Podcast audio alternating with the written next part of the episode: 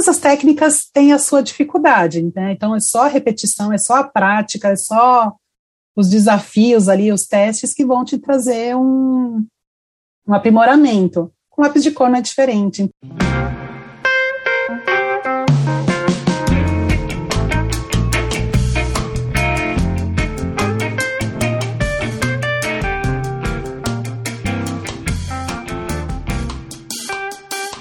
Muitas pessoas se dedicam ao desenho e à pintura com o objetivo de se tornarem artistas em tempo integral. Mas muitas questões surgem durante o caminho.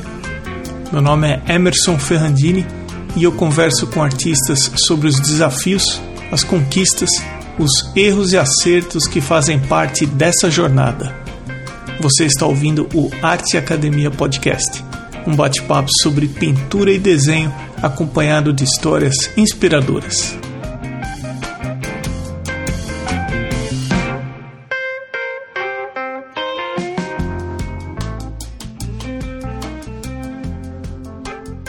Simone, seja bem-vinda ao Arte Academia Podcast.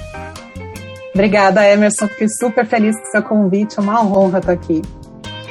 Eu já vinha procurando alguém que pudesse me ensinar sobre lápis de cor, sabe? No episódio passado, você enviou uma pergunta sobre lápis de cor.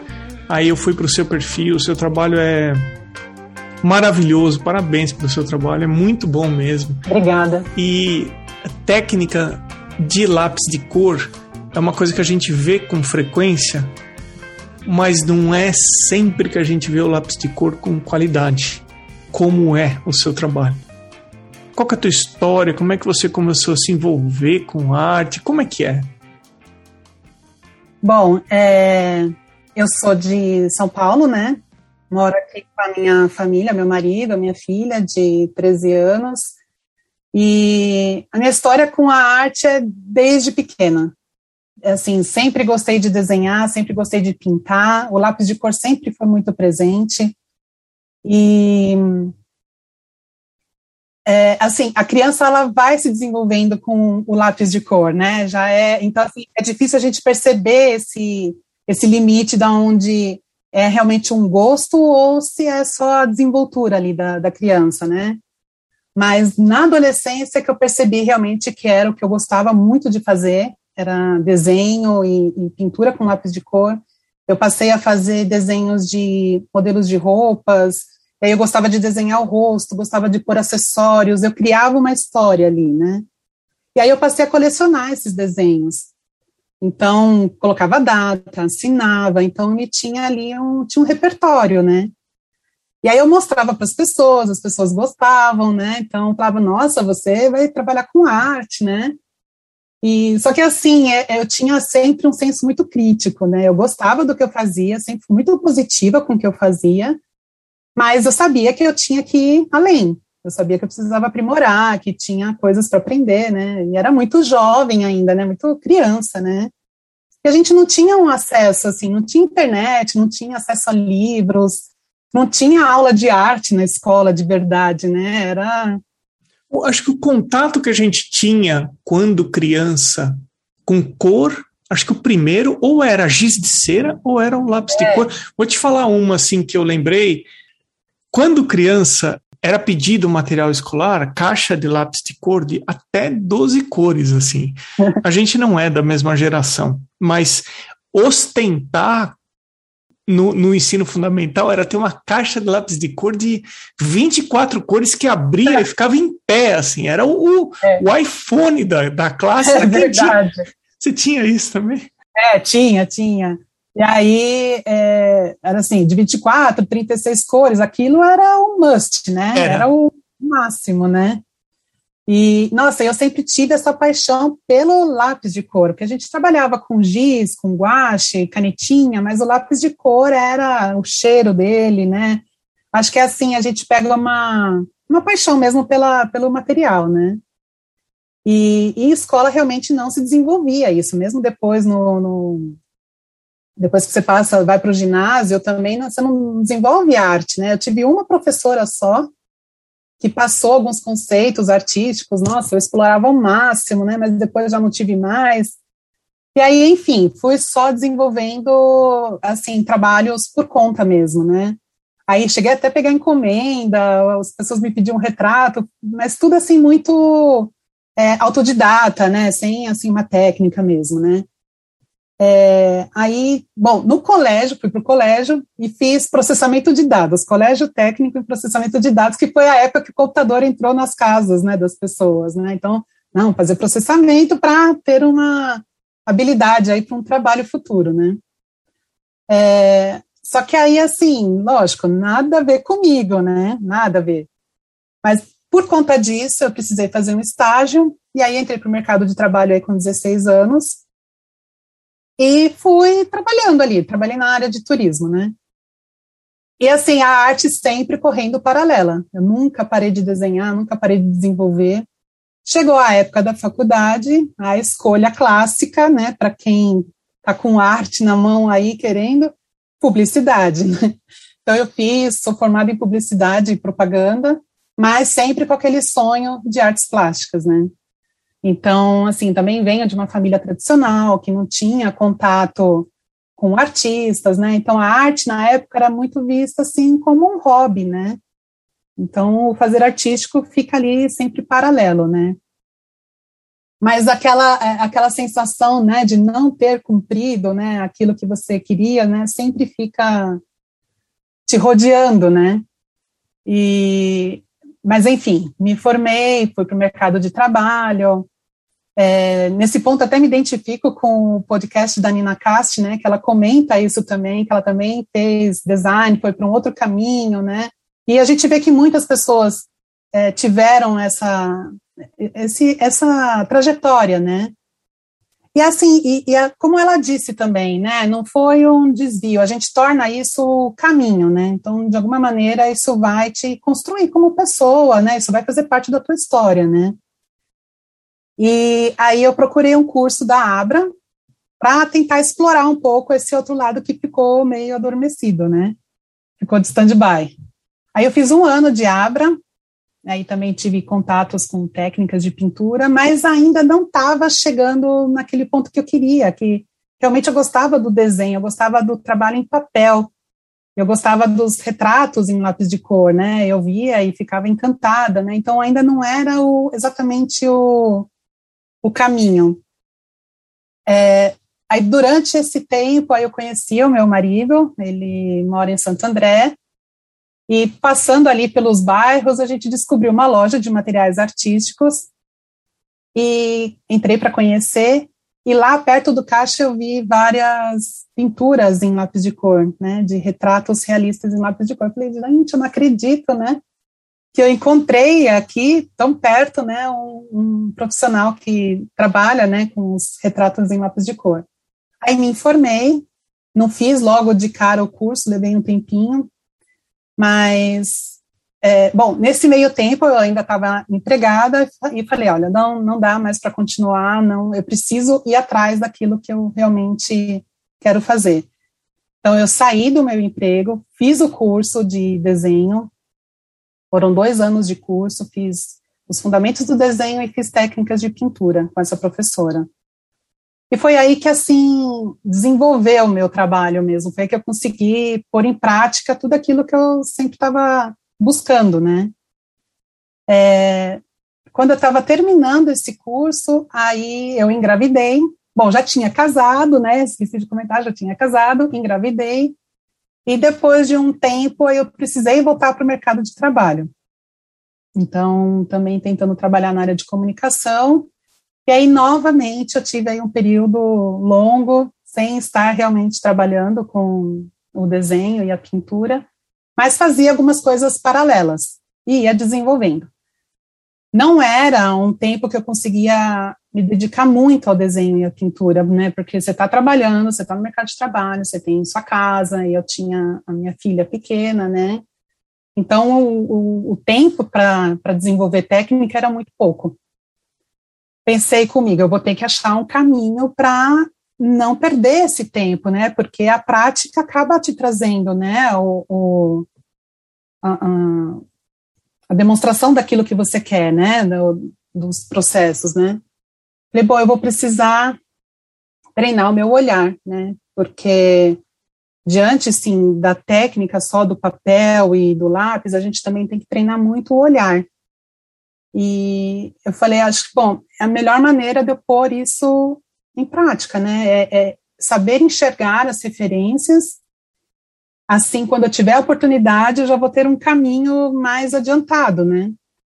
E eu costumo falar assim, para a gente é, ter referências, basta abrir os olhos, né? E o mundo vira aí um, um álbum de, de referências, né? Para a gente poder treinar, né? E observar. Tem muitas coisas, né? Então você observa o comportamento de luz, o comportamento de sombra, os objetos, as pessoas, texturas, cores. E você vai construindo um repertório visual, né? Lógico que depois você precisa praticar isso no papel. É, bom, passou mais um tempo e aí, em meados de 2019, eu saí do meu último emprego e aí eu comecei a pesquisar melhor o mercado, entender um pouco, né, o mercado, eu estava já fazendo de novo uma mudança, começando do zero, e aí eu descobri a Universidade do Papel. É um espaço que foi é, criado por um artista chileno, Henrique Rodrigues. Esse espaço ele, ele dava palestras, cursos, fazia exposições, né? E também é o espaço do ateliê dele.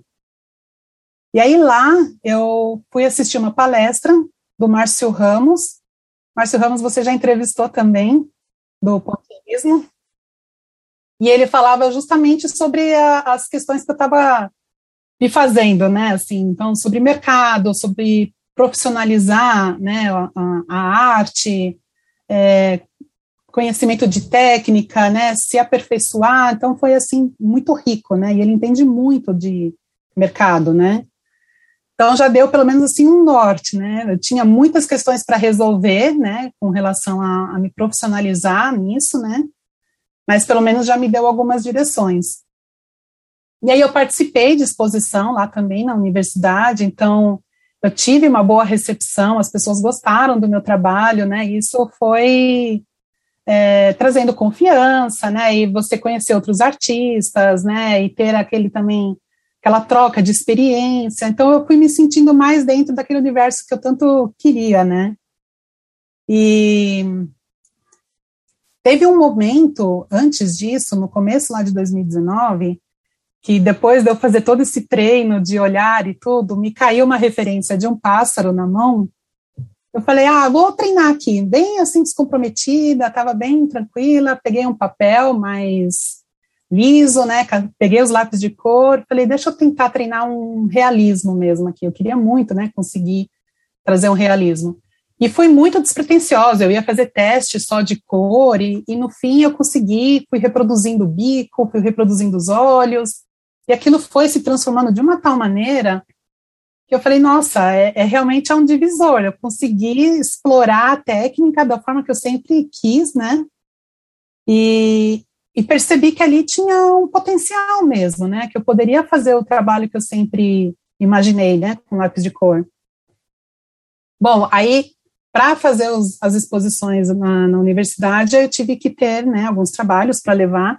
Só que o lápis de cor é uma técnica bem lenta, assim, né, que requer muito tempo de, de trabalho. Então, eu não consegui levar tantos trabalhos, mas foram suficientes para poder participar e aí teve essa, essa boa aceitação, assim.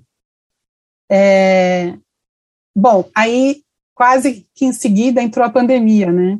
Então, assim, eu tive meados de 2019 desenvolvendo alguns, algumas encomendas, participei dessa exposição, e aí, no começo lá de 2020, entrou a pandemia, mas aí eu continuei, fui desenvolvendo o trabalho, só que aí virou aquela rotina diferente dentro de casa, né? A escola veio para dentro de casa, né? Então, mas assim, consegui me adaptar super bem, não tive dificuldade, assim, exceto porque você fica mais limitado, né, ali na, na, na pandemia, de poder sair e fazer os contatos e tudo mais. Eu tinha, assim, planos de curso e tal. Então, tive que esperar tudo isso. É, mas também, por outro lado, eu fui cada vez mais desenvolvendo. A gente precisa é sempre um passo a mais na técnica, né? Então você faz um trabalho hoje, amanhã você já vai explorando outras formas. Então foi um ano bom para isso, né? Para eu ir aprimorando, né? E no começo, aí bom, paralelamente também eu fui participando de grupos no Facebook, grupos de lápis de cor. Então tem pessoas ali do mundo inteiro, são muitos inscritos, então você vê a técnica, né, de outras pessoas e é super importante, é interessante, você vai crescendo. E aí eu também vou fui expondo os meus trabalhos lá. E também teve um bom retorno, né? E aí, numa, num desses trabalhos que eu expus, uma revista me pediu para colocar o meu trabalho lá na revista deles. É um espaço que eles dão para alguns artistas colocarem os seus trabalhos, né? Então, foi super legal, isso foi em maio desse ano. Então, ela entrou para uma revista impressa, que é a Color Pencil Magazine. E, então, assim, a gente vai degrau a degrau, né? Assim, já consolidando mais o trabalho, né?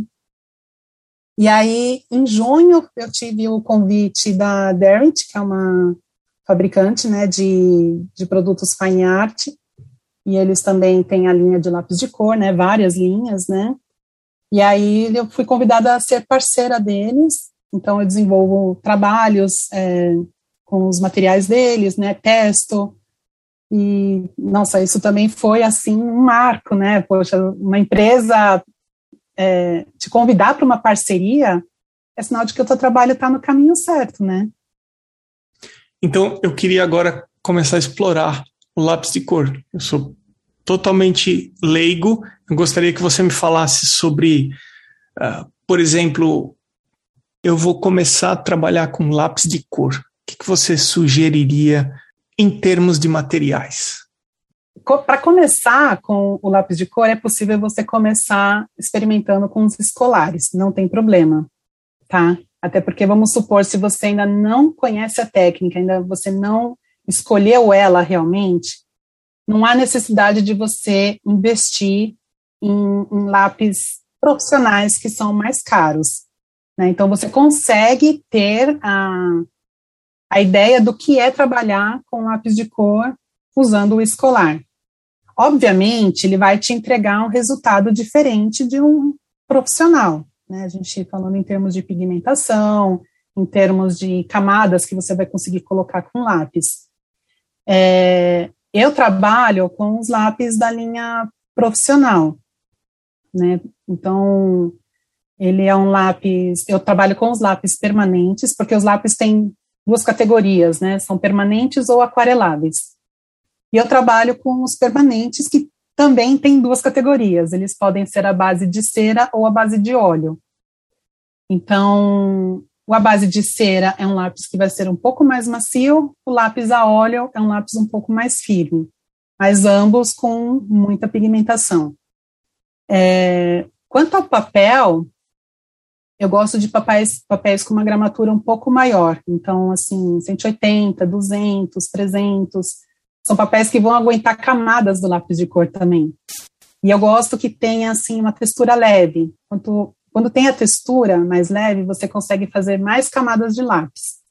Quando você tem uma textura muito lisa, é, você vai ter menos possibilidades de camadas. Mas, assim, não tem o papel certo e o papel errado. Não, vai depender do tipo de trabalho que você vai fazer. Então, tem trabalhos que você vai precisar de um papel mais liso e tem trabalhos que você vai precisar de um papel mais texturizado. Eu lembro que quando eu fazia algumas coisas com lápis de cor, eu tinha, eu não sei se pela qualidade do lápis de cor que eu tinha, mas ele soltava uma cera é como se ele soltasse uma cera em que eu não conseguisse colocar uma camada sobre. É como se não fixasse o pigmento sobre aquela cera. Isso eu deixei de ter esse tipo de problema, vamos dizer assim, quando eu passei a usar o lápis pastel, que ele é bem seco, vamos dizer assim, e eu não tenho problema na sobreposição. Por que que acontecia essa, essa sensação que eu tinha de não conseguir sobrepor? É a qualidade do material, isso faz parte da técnica, como é? É, é, a qualidade do material, porque o lápis escolar, ele é um lápis que tem mais cera do que pigmento. Então, para você conseguir trabalhar camadas, na verdade, é mais difícil trabalhar com escolar em camadas do que trabalhar com profissional. É justamente porque ele vai te limitar a, as camadas de sobreposição de cores. Né? Então, você tem que fazer uma camada muito leve para conseguir trazer outra camada por cima. Então, assim, para conhecer a técnica, pode ser interessante o lápis de cor escolar? Sim, para você não ter esse investimento mais alto, né? Antes de você ter afinidade. Mas ele realmente vai te dificultar resultados, né? Você não vai chegar num resultado é, assim máximo, né, do que o lápis de cor pode oferecer. Mas sem dúvida, o, o lápis escolar ele tem mais cera do que pigmento. Já o lápis profissional ele vai ter mais pigmento do que a cera né? Ou o óleo, né? Tô me sentindo melhor agora, Simone. o problema não era comigo, era com o material. Não era, tá era com o material, é verdade. Eu tenho uma curiosidade, né? Eu estava falando da quantidade de, do leque grande de cores, né? De 24, 36 cores. Essa... E às vezes a gente vê na internet caixas de lápis de cor que custam 20 mil reais, 15 mil reais. A caixa do lápis de cor parece uma nave espacial porque não para de abrir compartimento, compartimento. gaveta. É uma... Você, como uma especialista, a gente precisa de uma caixa desse tamanho de lápis de cor? É, não precisa ir no nível dessa caixa, né, de 20 mil reais. Eu acho realmente muita coisa, menos que você vá realmente explorar tudo aquilo, né? Não tem necessidade. É. é eu acho assim, se você já sabe que tipo de paleta você trabalha, você consegue até comprar lápis avulsos, né? Hoje os fabricantes oferecem as cores avulsas, né? E você consegue trabalhar perfeitamente com uma, um estojo de 24, um estojo de 36, né? Você vai criando as suas cores também. É, no meu trabalho, eu acabo usando mais do que isso. Eu realmente exploro muito a, a, caixa toda ali. Então, de 100, 120 cores, eu realmente uso bastante. Eu começo o trabalho é, definindo as cores bases, né, de cada parte ali do meu trabalho. Então, cada parte aí vai ter duas, três cores, né? Mas ao longo do, do caminho, quando entra os meios tons, depois outros, eu vou pegando mais algumas dúzias de pares ali. Então, no final, quando eu vejo, eu estou com muitos lápis, né? Mas, assim, eles trazem o resultado que eu quero, né, no, no trabalho. Então, não existe uma regra, né? Então, cada trabalho, cada artista vai desenvolver de acordo com o resultado que ele quer. Então, assim, não necessariamente você precisa ter aquele estojo grande, né? Mas você vai desenvolvendo a partir do, do, das cores ali com 24, 12 cores também é possível trabalhar, quem trabalha com ilustração, não necessariamente o trabalho realista, vai conseguir resultados com uma caixa de 12 cores, começa com uma de 12. E tecnicamente falando, o que, que a gente pode considerar um lápis de cor de boa qualidade? O que faz um lápis de cor ser considerado de baixa qualidade? É, tecnicamente, a gente pensa no, no, lápis com três composições. Ele tem o pigmento, ele tem o aglutinante e ele tem a madeira. Essas três coisas vão diferenciar a qualidade do lápis de cor. Quando a gente fala em pigmento, o pigmento ele tem que ser o mais puro possível, ele tem que entregar uma cor vibrante e ele tem que ter uma durabilidade. Né? Então, quando você vai pensar num trabalho profissional, você tem que pensar na durabilidade desse trabalho. Né? Você não quer que ele dure 5 ou 10 anos, você quer que ele dure mais. Pensando nisso, o lápis de cor ele passou a ser é, a receber um atestado de resistência à luz. Né? Então, desde 2003 existe uma, um, um selo de que atesta a qualidade do lápis quanto à resistência. Então, ele tem uma classificação de 1 até 5. Se o lápis tem a resistência de 1 e 2, ele recebe esse selo de resistência à luz.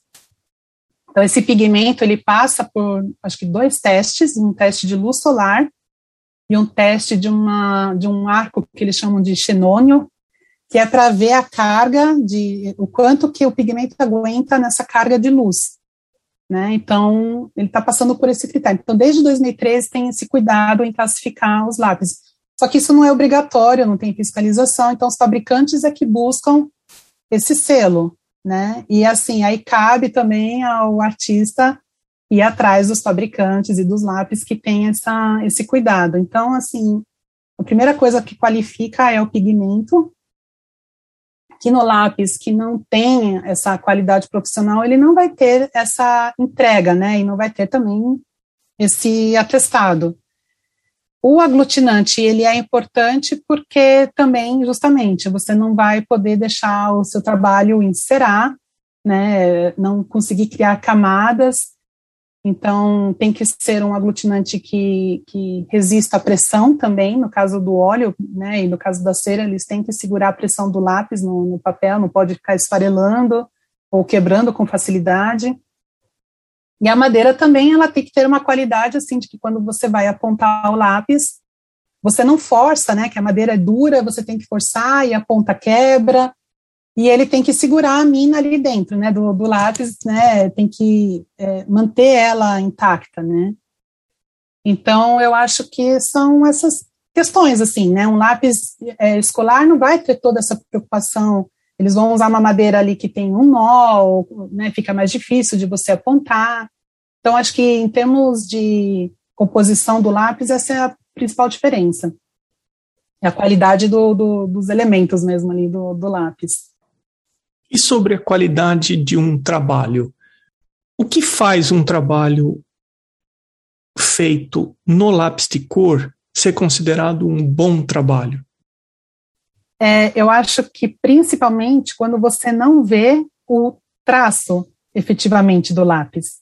Ele vai criar uma camada de uma forma tão homogênea que aquilo quase que se transforma numa pintura mesmo, né? Você não vê aquele, a não ser assim, lógico, você está fazendo um cabelo ou representando o pelo de um animal, você vai usar traços, mas eles vão ser colocados de uma maneira tal é, que você não vai enxergar aquilo como um traço de lápis, você vai enxergar aquilo como um cabelo ou como um pelo, porque você também preparou antes as primeiras camadas com volumes, né, que é, vão trazer depois só aquela, aquele detalhe do lápis de cor. Então, eu acho que é principalmente isso, é aquele acabamento, aquele cuidado.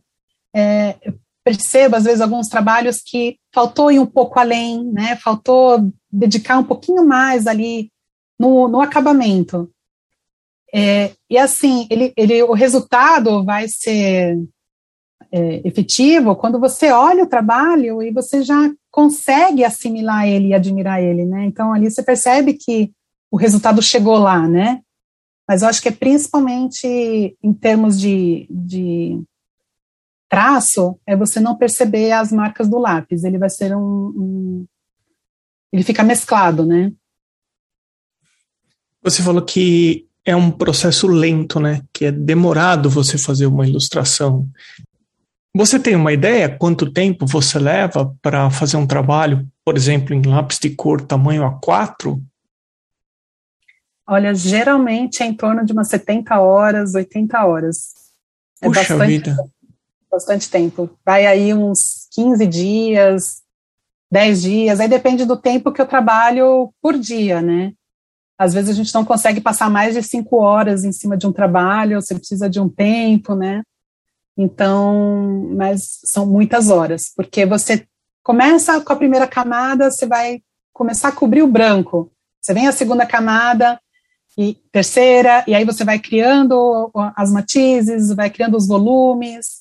Então, é assim, construção de camadas mesmo. Então, é um processo que não tem atalho, né? As pessoas às vezes procuram atalhos para ir mais rápido, mas não tem. É realmente uma dedicação e daí esse amor todo, né? Porque você vai vendo o trabalho sendo construído de uma forma lenta, então, mas o resultado chega, é bem satisfatório, assim. Conforme a gente conversou no começo, eu acho que todo mundo na escola, no fundamental, teve acesso ao lápis de cor. Verdade. E as pessoas devem se sentir, até certo ponto, familiarizadas com lápis de cor. O que não acontece, por exemplo, com óleo ou com aquarela. Não é todo mundo que no ensino fundamental tem acesso a essas técnicas. Verdade. Mas lápis de cor e giz de cera, eu acho que a grande maioria, se não for todo mundo. É. Aonde que eu quero chegar com a pergunta? Você sente algum tipo de preconceito envolvendo lápis de cor? Como que você vê esse tipo de coisa? É, eu acho que é, pode existir esse preconceito hoje ainda assim, porque falta a informação do quanto o lápis evoluiu, né? Ele, ele passou do estado só ali do, do, do uso escolar para um uso profissional. Então, essa informação ainda é muito recente. Lápis de cor, a técnica dele, é, de estar se consolidando, é muito recente. Então, e principalmente aqui, né? é, na Europa, Estados Unidos, ele já é muito mais consolidado, né? Então, pode existir esse preconceito pela falta de informação do quanto o material se profissionalizou, né? E, mas aí também eu acredito que a gente aqui vai buscando essa qualificação e vai aumentando o nível de aceitação também, né? Então, você vai no seu trabalho, vai mostrando o quanto ele faz parte, pertence também a, a belas artes, né? Mas eu acredito que possa existir sim. Então aí é um, um caminho, tem alguns obstáculos aí para os artistas também se consolidarem com lápis de cor. É, mas só o fato de você compartilhar hoje, que você leva 70 horas para fazer um trabalho tamanho A4. Todas as especificidades que tem que ter um bom lápis de cor. Enfim, eu acho que só o que você compartilhou já ajuda numa melhor informação, numa melhor conscientização em relação à técnica, né? Eu acho que. Verdade, que bom. É, são sementinhas que a gente vai plantando e vai divulgando, vai difundindo, e talvez alguém é, que ouça que... isso fale, ó, lápis de cor não é aquele, né, da, não, a coisa exatamente. mudou, enfim. Mudou, é. E hoje a gente tem no, no, no cenário muitos artistas que estão se consolidando com lápis de cor, né? Ele está entrando realmente no mercado de belas artes, as pessoas estão sendo premiadas pelos seus trabalhos. Então, e é assim, é realmente a responsabilidade do artista ir atrás de informação e pensar no, no, no material como um material que deva ter a sua durabilidade, né? Então, imagina, para fazer esse atestado do lápis profissional, ele atesta que o lápis dura no mínimo 100 anos com as cores originais. Então, isso é fantástico, né? Lógico, dentro de uma condição de museu. Então, você não vai pôr o trabalho ali exposto uma parede com luz solar direta ou uma outra luz, né? Você vai ter alguns cuidados de conservação também, né? Você não pode também colocar o trabalho grudado de um vidro, vai ter o passepartout, né? O mesmo cuidado que você tem com outras técnicas no papel, se aplica ao lápis de cor também, né? E voltando no tempo, com base no que você viveu até o dia presente, se você fizer uma análise, que tipo de conselho você daria para você mesma lá no colégio, quando você estava com lápis de cor? Pois é, é, acho que o conselho principal é não vá indo pelo, pelo caminho paralelo, né? Vai direto naquela sementinha que estava dentro de você, acredite nela, né? Porque é ela que vai te desenvolver, né? Senão você tá, vai estar tá sempre naquele caminho de buscar, buscar, né? E, e nada vai estar tá te preenchendo de verdade, né? Então não, não vai pelo paralelo, né? Vai direto naquilo que, que te preenche, né? Que você sabe a gente, na verdade, sente o que é de verdade, o que, que vai rolar, né? Então, eu diria isso, para acreditar no, no, naquela sementinha que está ali dentro de você. O caminho é tortuoso, mas não é para parar, não é para desistir. Exatamente, assim, os obstáculos vão existir em qualquer profissão que você escolher, né? Então, eles sempre vão estar ali te rodeando e a história de cada um é diferente. Então, assim, você tem que ter é, aquela persistência, né? Aquilo vai acontecer. É confiança mesmo, né? E não achar que é a história de um foi fácil, a história de. Não, não foi também. Eles também percorreram um caminho, né? Então tem que acreditar. Ô Simone, estamos chegando no final do seu episódio, no final do nosso bate-papo, e eu queria deixar você à vontade para você compartilhar algo que você acha que é importante. Eu diria assim que importante, falando na técnica do lápis de cor, é, eu acho que a gente, lógico, precisa sempre buscar um aprimoramento da técnica, não só da técnica do lápis de cor, mas buscar os fundamentos do desenho, né, entender essa construção dos volumes, luz, sombra, valores, porque isso vai afetar diretamente o resultado de um trabalho realista no lápis de cor. Então, desenho não é só o traço, né, é você desenvolver todo o conjunto, né, então, perspectiva, a proporção, a composição, né, o equilíbrio ali do, do trabalho. Acho que isso complementa um pouco também como a gente percebe ali se o trabalho está bem desenvolvido, bem resolvido, né? Então, muitas vezes, assim, é, todas as técnicas têm a sua dificuldade, né? Então, é só a repetição, é só a prática, é só os desafios ali, os testes que vão te trazer um, um aprimoramento. Com lápis de cor não é diferente. Então, assim, o recadinho seria para quem tem essa paixão pelo lápis de cor, pratique, desenvolva, porque é uma técnica que traz um resultado lindo, é, resultados diferentes, cada um vai descobrindo a sua linguagem, sua forma de trabalhar, e é isso. Você consegue identificar por que, que o lápis de cor te fascina? Você já pensou sobre isso? Não? Eu já pensei muito e não consegui descobrir ainda. Eu acho, eu não sei se é quando você abre a caixa e você vê aquela quantidade de cores, né? Eu não, não, não consegui descobrir ainda o que tanto me fascina no lápis de cor. Mas é, é, isso foi desde realmente muito criança. Eu gostava do cheiro dele, eu gostava de experimentar as sobreposições das cores.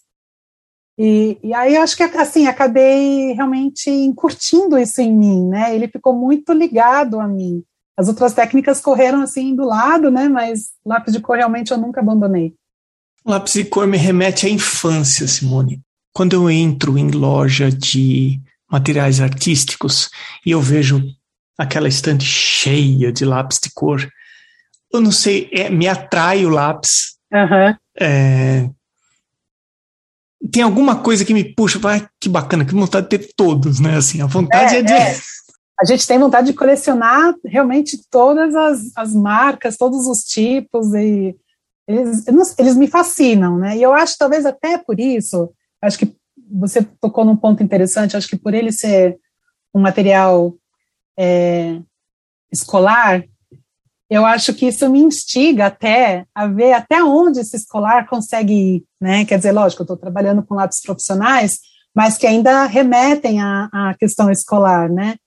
Então, até onde eu consigo ir com ele? O que, que ele tem de. Qual o potencial dele? Onde eu consigo chegar com ele? Talvez até isso seja um, um fator, né? É, de ver realmente a potência do, do material. Simone, onde é que o pessoal consegue conferir o seu trabalho? Quais são os seus endereços, redes sociais? Eu tenho o Instagram, né, que é o arroba simonedemorais.arte. Eu tenho o Facebook também, que é a mesma página, né? É simonedemorais.arte. E eu tenho o site, que é o simonedemorais.com, né? O www.simonedemorais.com. Simone, minha cara, eu agradeço de você ter atendido o podcast. Eu desejo muito sucesso para você, que você continue crescendo nisso que você se propôs a fazer. Parabéns pelo seu trabalho e obrigado, Simone. Eu que agradeço, Emerson. Foi realmente uma honra estar aqui, poder falar do lápis de cor, né, dessa técnica que é tão encantadora. Eu realmente agradeço o seu espaço.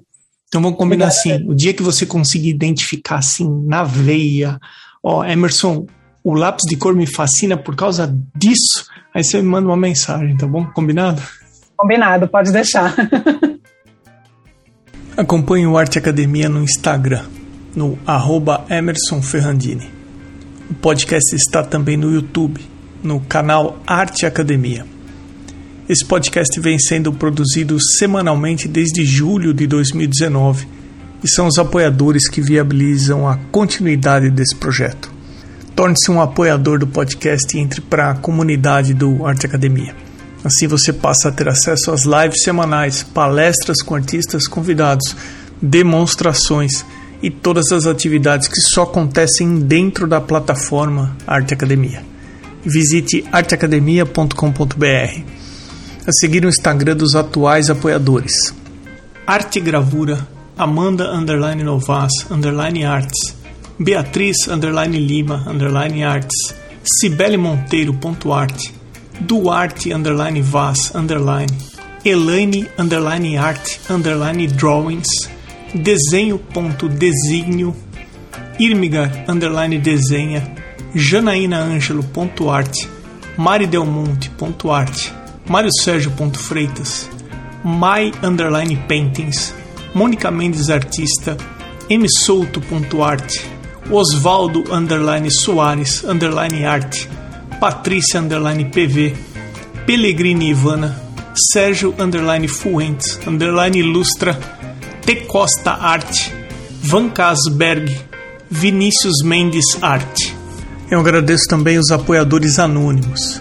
Tem episódio novo do Arte Academia Podcast sempre às terças-feiras às 21 horas e 21 minutos.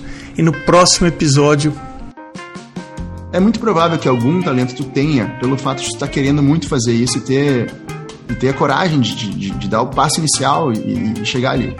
Agora, ficar se questionando se tem, às vezes pode ser uma trava muito ruim, porque ela é uma trava de que pode gerar um orgulho desnecessário, pode gerar diversas uh, coisas que, enfim, não são produtivas, né? Então ele diz assim, ó, esquece. Pode ser que tu tenha, pode ser que tu não tenha. Eu sou Emerson Ferrandini, obrigado pela companhia e até o próximo episódio do Arte Academia Podcast.